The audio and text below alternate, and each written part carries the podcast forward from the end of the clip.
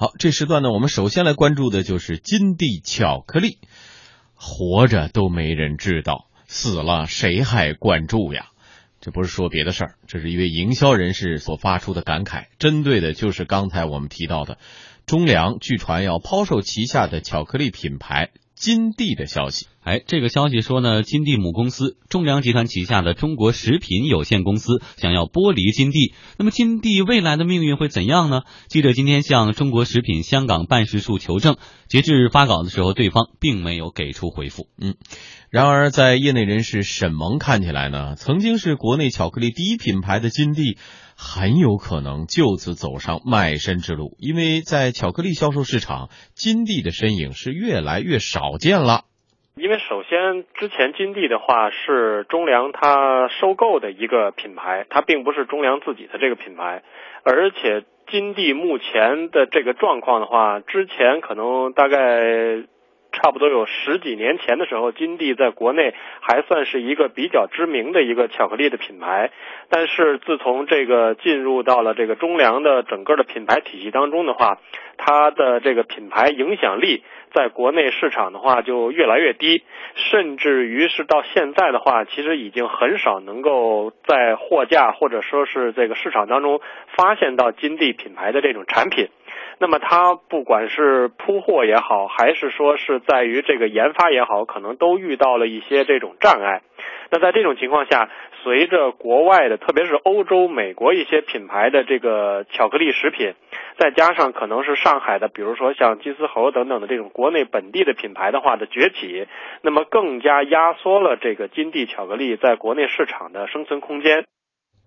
金地母公司中国食品的财务报表也说明了这一点。中国食品目前拥有四大品类：饮料、酒类。厨房食品和食休闲食品这四大休闲食品品类当中，拥有金地和美滋滋两大主要品牌。今年上半年，中国食品整体销售收入为一百五十亿港元，同比上升百分之九点五四，营销利润同比上升百分之四百三十三。但是在这四大业务板块当中，只有休闲食品的销售额出现了同比百分之九的下滑。嗯，再来说说这个金地啊，以前呢，它是一家土生土长的深圳企业，成立于一九九。零年年头也不少了，至今已经有二十五年的历史了。那么，二零零一年的时候，金地呢在香港注资上市，当时还是国产巧克力的第一品牌。二零零四年，金地嫁入中粮集团。按理说，嫁入豪门，那日子应该过得是相当滋润呢，怎么会落到这样的田地呢？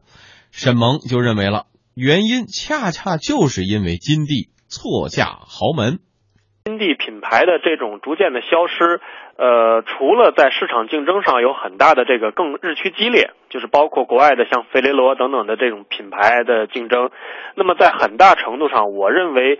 中粮对于金地缺乏一个全面的或者说是长期的一种发展的规划，那么再加上中粮呃里面有很多这种所谓的职业经理团队的这种更迭，就更导致了这个对于金地的这种定位。或者说是对它的这种预期的话，产生了这种缺乏连贯性。那这样来说的话，呃，其实不光是这个金地巧克力，包括中粮它收购的其他的一些这种这个第三方的品牌，包括像五谷道场啊等等的，其实后来并入到中粮里面的话，并没有如市场所预期的得到中粮更多资源的这种协作式的支持。这样的话，就导致了金地这样一个相对来说还有一定知名度的品牌。就被可能是消费者束之高阁了。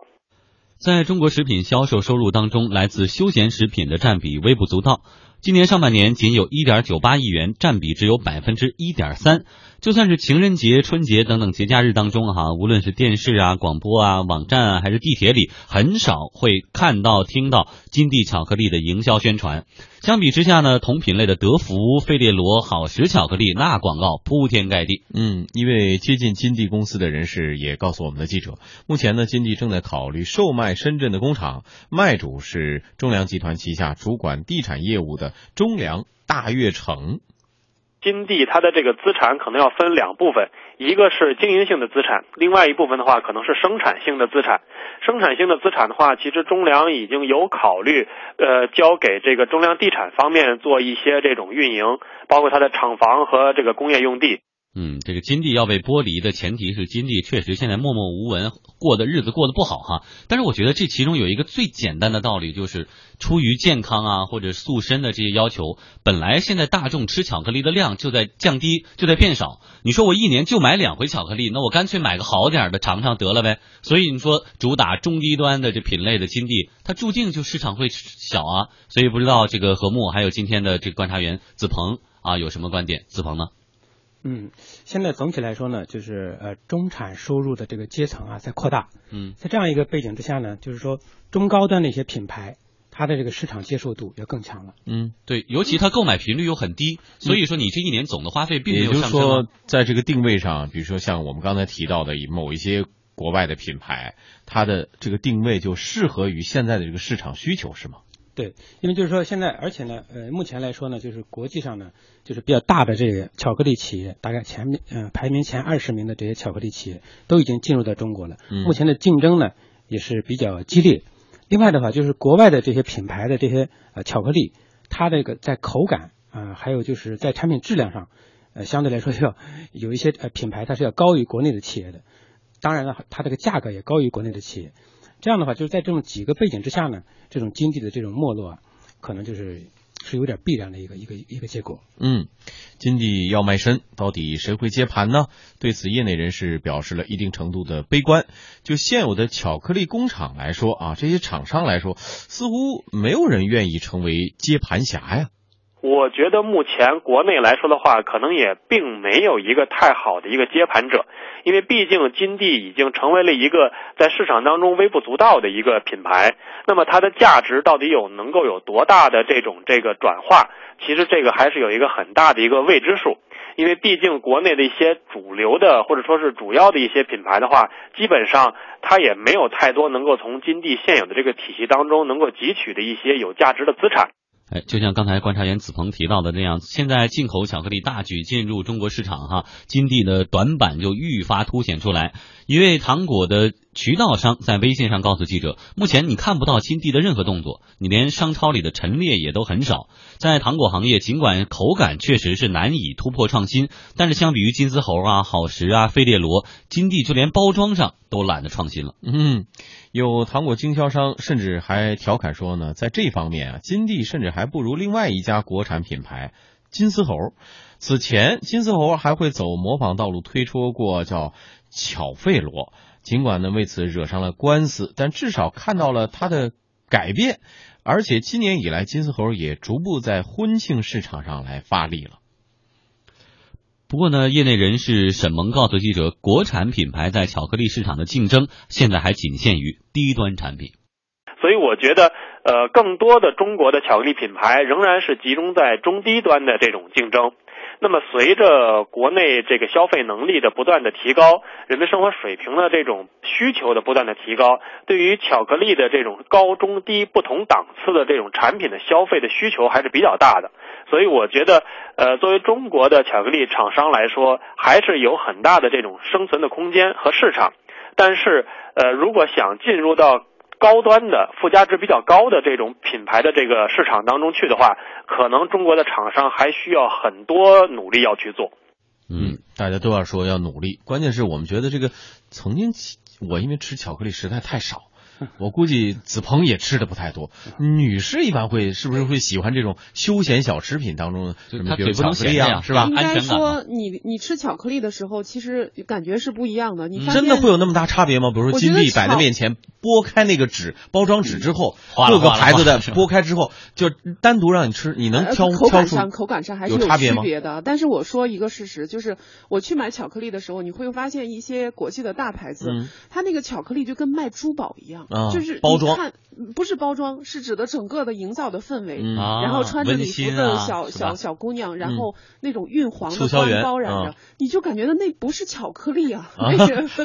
是买的梦，是一个公主梦？对对对，那其中包含着很多的这种奢侈的感觉，是一种但是甜蜜的很生活的显然对方向嗯，金地就没有给你这种感觉，好像在街头买那个粮油或者酱醋茶差不多哎，一样。另外，我们刚才提到说，就国内外生产巧克力的口感的差别，我觉得首先国内做巧克力很吃亏在哪儿呢？巧克力本来就是舶来品，根本就是本来就是人家国外传过来的，所以人家无论是从工艺上还是对于标准的制定上，这是有先天的优势，它跟茶是不一样的。嗯对对对所以你国国产巧克力除了说呃让你们过过瘾，我的价格能低一点之外，你觉得在口感上还能有什么创新吗？我觉得可能适合国人吗？这个口感上还是到其次，我觉得在主要是在价值和文化的输入上，它就不如国外的品牌占优势。嗯就是呃，刚才像这个富江所说的，因为它是舶来品，所以它那个价值就自然带有这种异域风情。哦，但是自然就带光环是吧？带光环对是你国内的一个巧克力品牌，你就没有办法在这个方面来去助力它，来去投入它。